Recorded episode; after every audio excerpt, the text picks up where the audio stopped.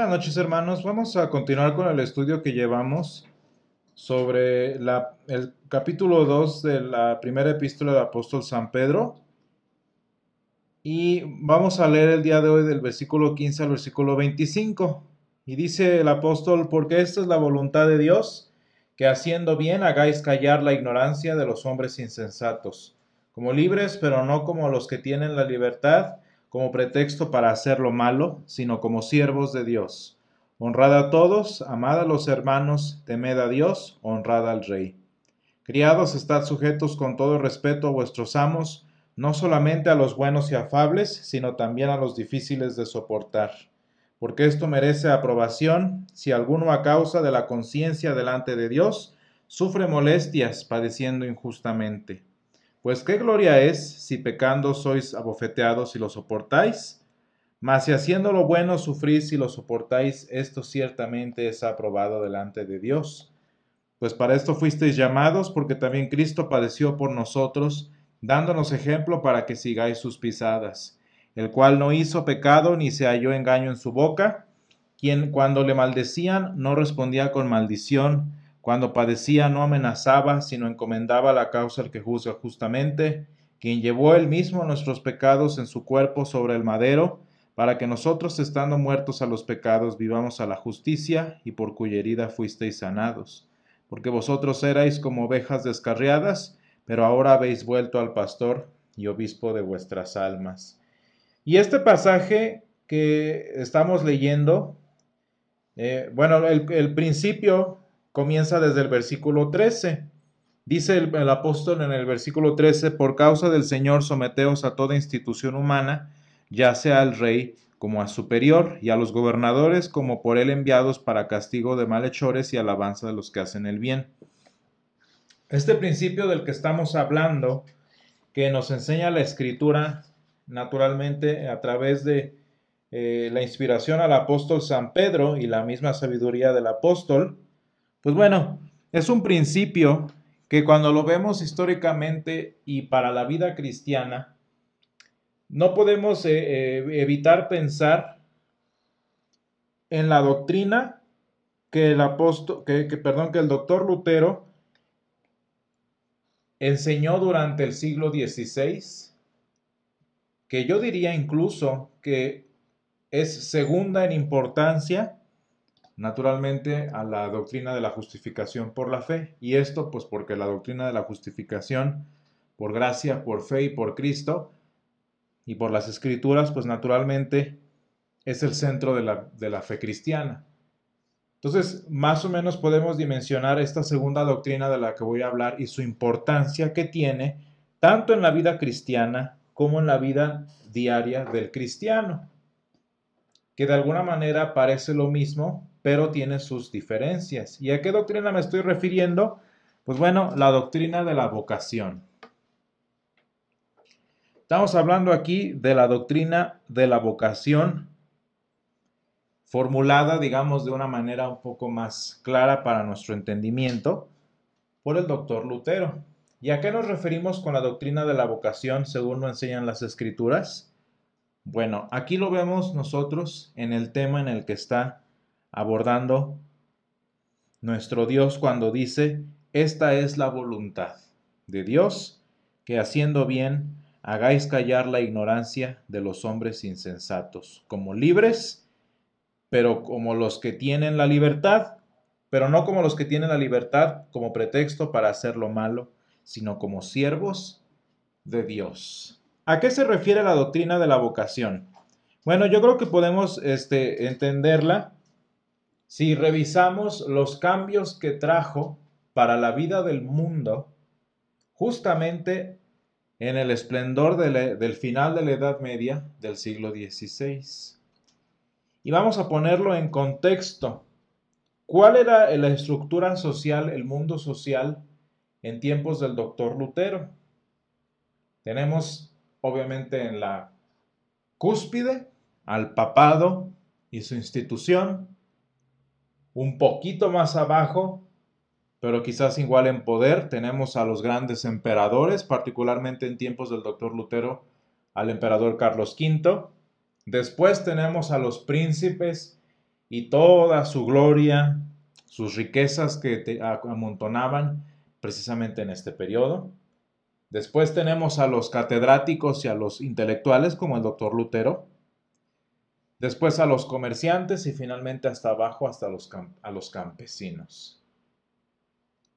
Esta era la estructura bastante más marcada que en el día de hoy. Así era la vida social, así era la vida de las personas, hasta que la doctrina de la palabra de Dios, presentada por el doctor Lutero, llegó a darle una dignidad y un valor importantísimo a la persona humana a través de esta doctrina de la vocación. ¿Qué es la vocación? ¿Qué enseña la escritura acerca de la vocación? Como vemos aquí, que nuestro Dios nos ha colocado en el lugar en el que estamos para servir,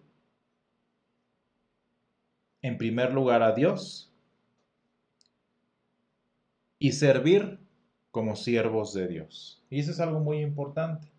El servicio cristiano que es a Dios y el servicio cristiano a otros como siervos de Dios. A lo mejor nos parece muy simple, pero si pensamos un poco, ¿qué dignidad tan importante le da la escritura al trabajo que a los ojos humanos es el más miserable.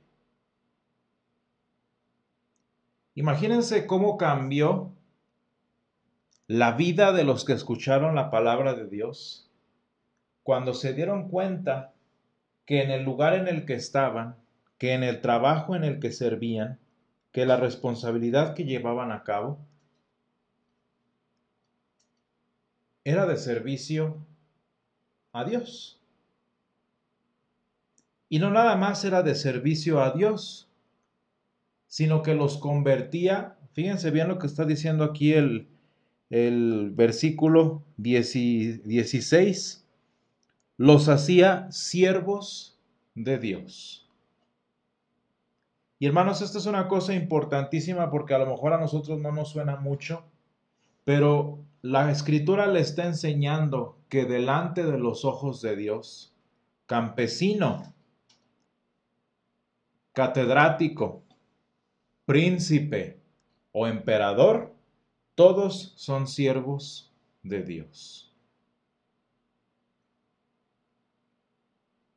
Todos están en un mismo nivel, todos sirven el mismo propósito que es la gloria de Dios.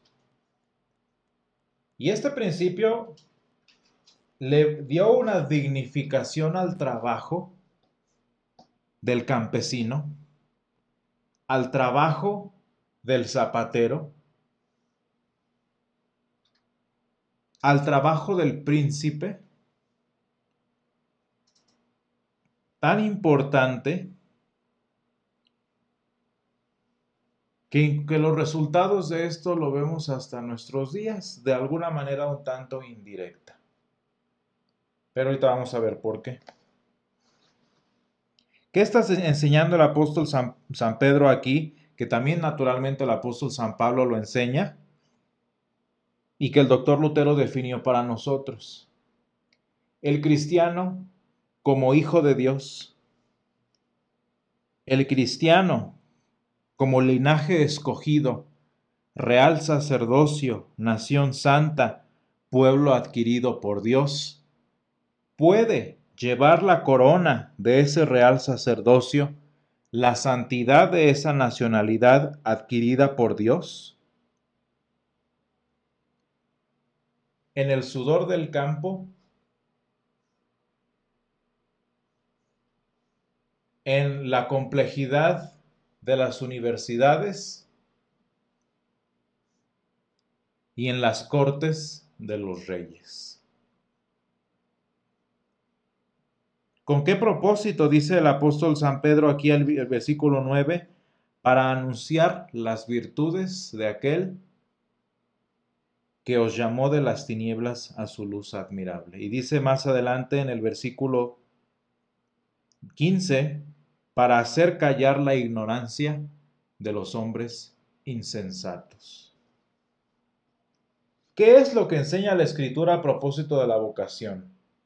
Que el Señor ama y dignifica al individuo sin importar su desempeño laboral, sin importar su profesión, su carrera, y que por el contrario le da un valor adicional al monetario, al social, al este, digamos, moral, haciéndole un servidor directo de Dios, sea príncipe o sea curtidor. Y una vez que el Señor dignifica estos trabajos, no sé si, si lo, logramos, lo logramos entender, una vez que la dignidad del trabajo deja de ser con base en la capacidad financiera, con base en, digamos, el, el impacto social y todo eso que al ser humano le interesa? Una vez que el propósito de mi día a día, que el propósito de mi trabajo, que el propósito de mis acciones va más allá de lo que mi propio salario, mi propio posición social me da, viene un cambio en la perspectiva del cristiano en la que dice el doctor Lutero, citando precisamente Primera de Pedro, en el que el cristiano es libre. En el que el cristiano llega a un punto en el que deja de trabajar para sobrevivir, deja de trabajar para escalar su nivel social, para mantener su nivel social, para cosas frívolas y empieza a trabajar para la gloria de Dios.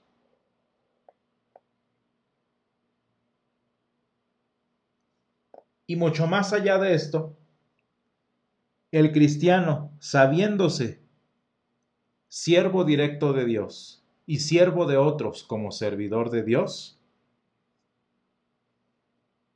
deja de estar preso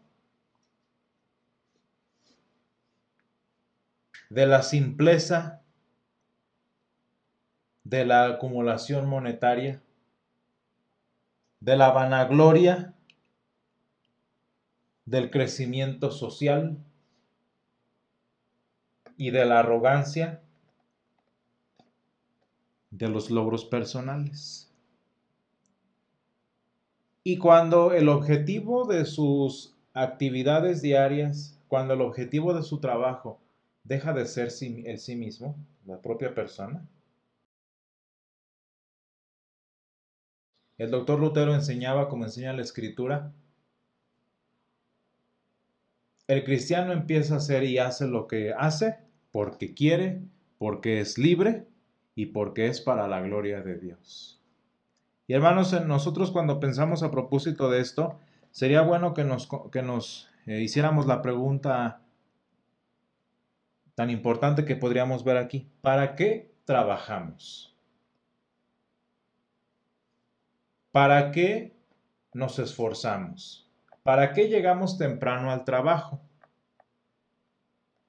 ¿Para qué cumplimos con nuestras actividades? ¿Cuál es la razón?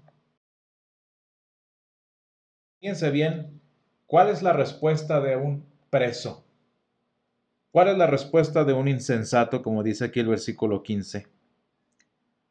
Para ganar dinero, para que no me corran, para que no me manden, no sé, un, un aviso, una advertencia.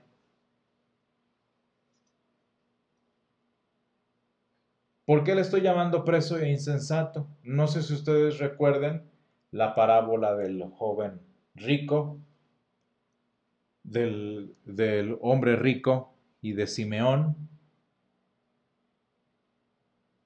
Tantas parábolas en la escritura en las que las palabras del Señor Jesús se resumen, ¿no?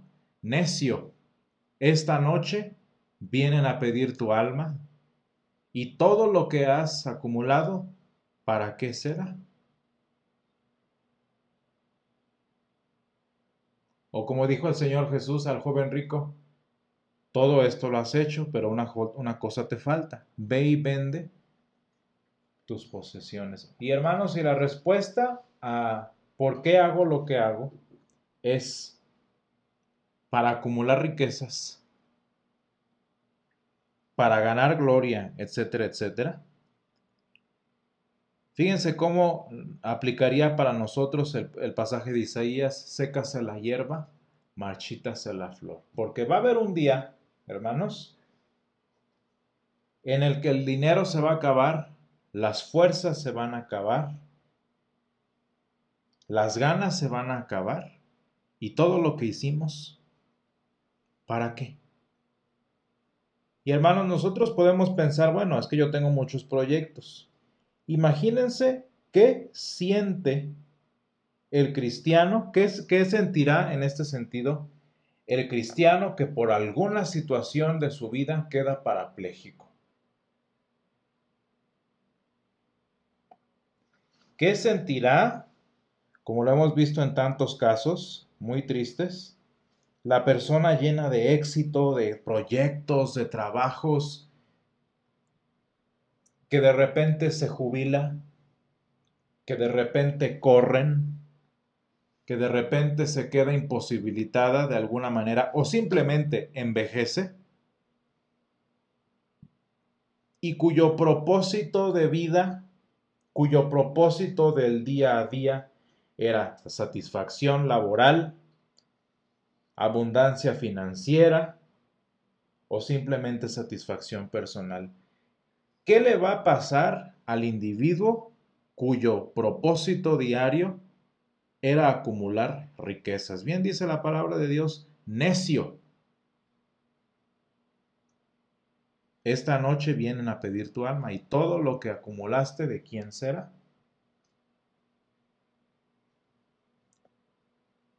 Eso es por un lado. Por otro lado está una situación un poco más delicada ¿Qué va a pasar cuando no me gusta cómo las cosas están sucediendo en mi trabajo, en mi escuela, en mi actividad diaria?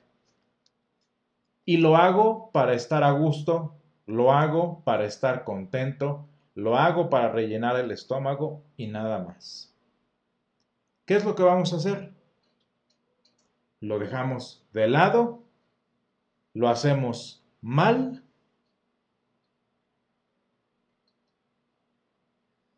o vivimos en amargura de corazón.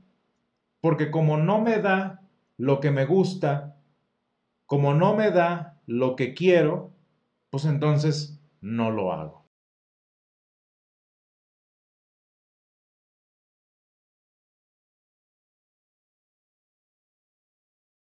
Una cosa muy interesante cuando nosotros estudiamos la parte social de este principio que estamos enseñando, es que la doctrina de la vocación, que es lo que estamos hablando hoy en algunos términos generales, hizo que las naciones cristianas evangélicas que entendieron este principio del valor del trabajo con base en la dignidad de Dios, hoy en día, ya obviamente no por, este, ahorita es consecuencia de, sean naciones prósperas, bendecidas, en abundancia, en desarrollo, etcétera, etcétera. ¿Por qué, hermanos? Porque los, muchos de los evangélicos que se fueron a poblar, por ejemplo, Estados Unidos, que hicieron crecer a Corea del Sur, que se quedaron en Europa, etcétera, etcétera, entendieron una virtud bastante interesante del trabajo, que es lo que estoy diciendo. El trabajo se hace no para ganar, sino para la gloria de Dios. Y, y teniendo la gloria de Dios, el servicio a Dios como propósito principal, estas naciones y los trabajadores de ellas entendieron a ser excelentes en todo lo que hacían. Y el principio de la excelencia, le guste a quien no le guste, es un principio cristiano y es un principio que tanto nace como se sostiene en la doctrina de las escrituras. ¿Por qué? ¿Qué me hace ser excelente? La gloria de Dios. ¿Qué me hace ser excelente? Estar libre de las cadenas de la obligación, de las cadenas de la remuneración, de las cadenas de la satisfacción financiera y personal. No se trata, obviamente, de vivir, este, vivir en la miseria, porque vemos que no es el caso. No se trata de, vaya, renunciar al trabajo para vivir solo para la gloria de Dios. No, ese no es el punto. El punto es que en cada, sin importar la posición en la que esté, sin importar eh, la labor que yo haga, como hay un principio superior a lo que yo puedo conseguir, a lo que yo puedo producir, que es la gloria de Dios.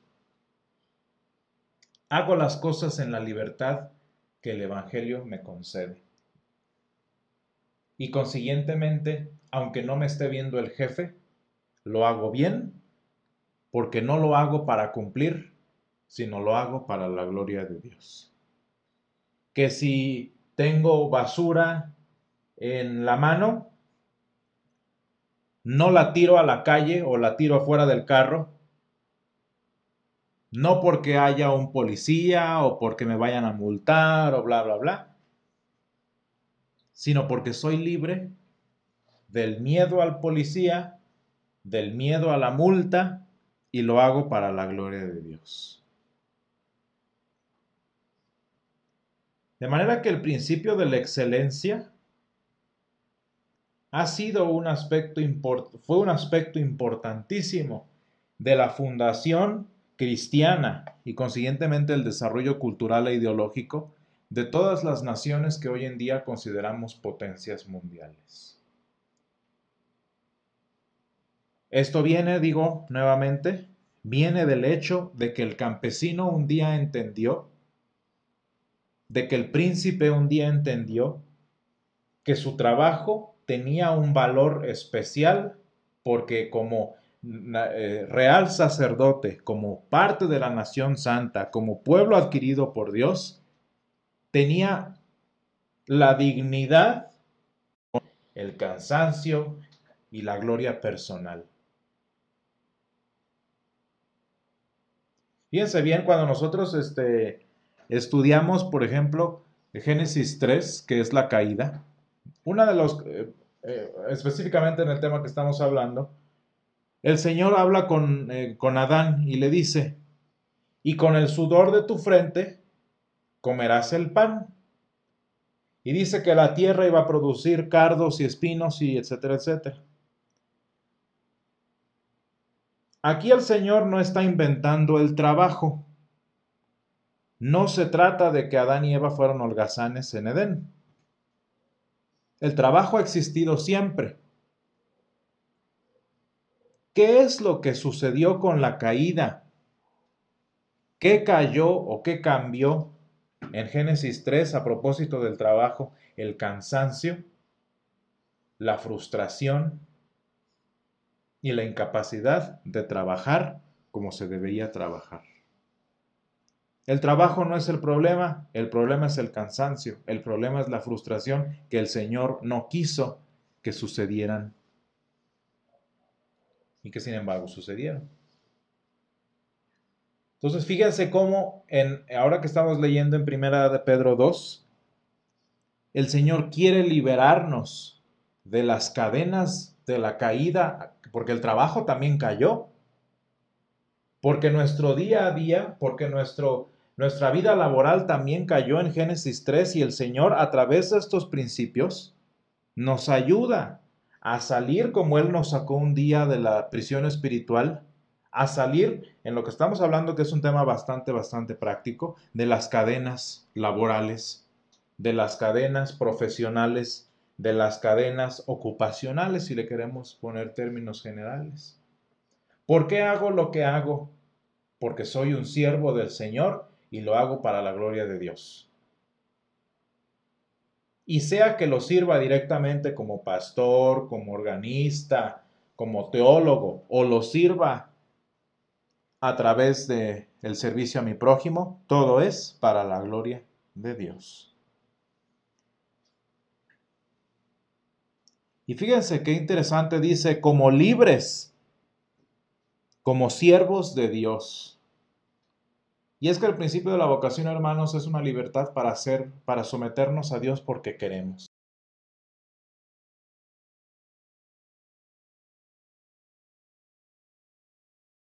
Vamos a hablar naturalmente de este principio que es muy importante. Vamos a continuar hablando de este principio porque es muy extenso y muy práctico para la vida cristiana. Pero lo que podemos ver es que esta libertad de la que está hablando el apóstol San Pedro no es fácil de adquirir.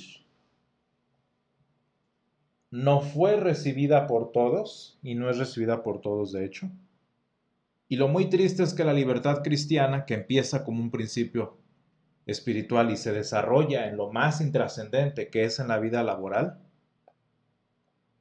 fíjense cómo no se desarrolló en muchos países. La iglesia romana que se opuso a cada aspecto de la doctrina de las escrituras, ¿qué hizo? Enseñó que es mejor ser pobre y no excelente. Es mejor dar gloria a Dios rogándole siempre que sirviéndole. al no enseñar el Evangelio, no hizo libres a las personas y consiguientemente, hermanos, y tristemente lo vemos, todas las naciones que nacieron y surgieron y crecieron bajo las alas romanas tienen las características básicas de la mediocridad, la corrupción, la incompetencia,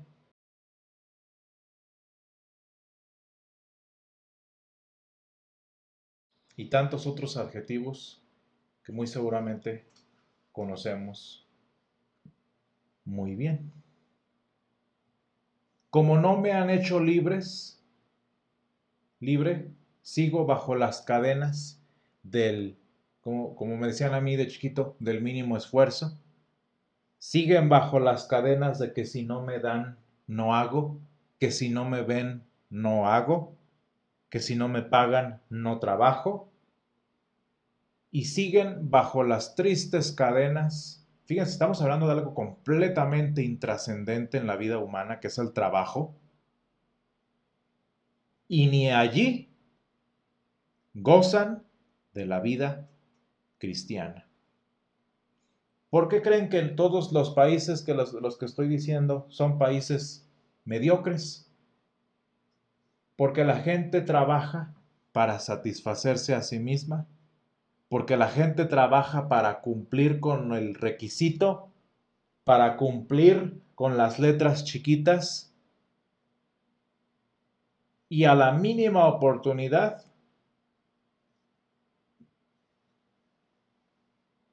se esconden como se escondieron a Daniel. Y pues naturalmente les va mal. La vida laboral no funciona. ¿Por qué? Pues porque el Señor dice, con el sudor de tu frente comerás el pan y la tierra producirá cardos y espinos, y todavía se enojan de que se pican, de que can se cansan, de que sudan, de que no cumplen ni siquiera con sus vanas expectativas.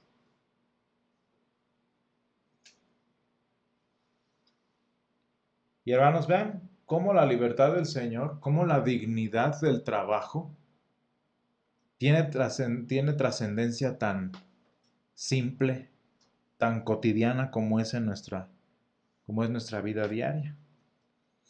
Y hermanos, yo espero que en nuestra vida diaria podamos hacernos esta pregunta, ¿por qué hago lo que hago? ¿Para qué lo hago? ¿Para cumplir? ¿Para salir del, para salir del día? ¿Porque me ven? ¿Para ganar algo? ¿O para la gloria de Dios? Y hermanos, lo más bonito es que la gloria de Dios reflejada en la vida del cristiano es bendición. El Señor en este aspecto, si quieren que se los ponga en un ejemplo muy simple, el Señor es como un espejo. Y eso nos lo enseña la escritura de muchas maneras y con muchas palabras. Mientras más gloria le damos a Dios, más gloria de Dios brilla en nuestras vidas. Dice el Señor, este, traed las ofrendas al alfolí presentad sus diezmos y veréis si no abro y colmo de bendiciones. Y dice Deuteronomio 6, bueno, tantas este, referencias.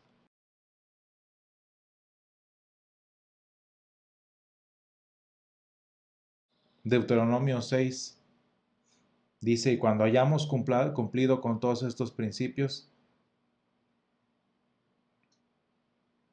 vamos a leerlo porque si quiero con esto, terminar con esto rápido. Dice, y tendremos justicia.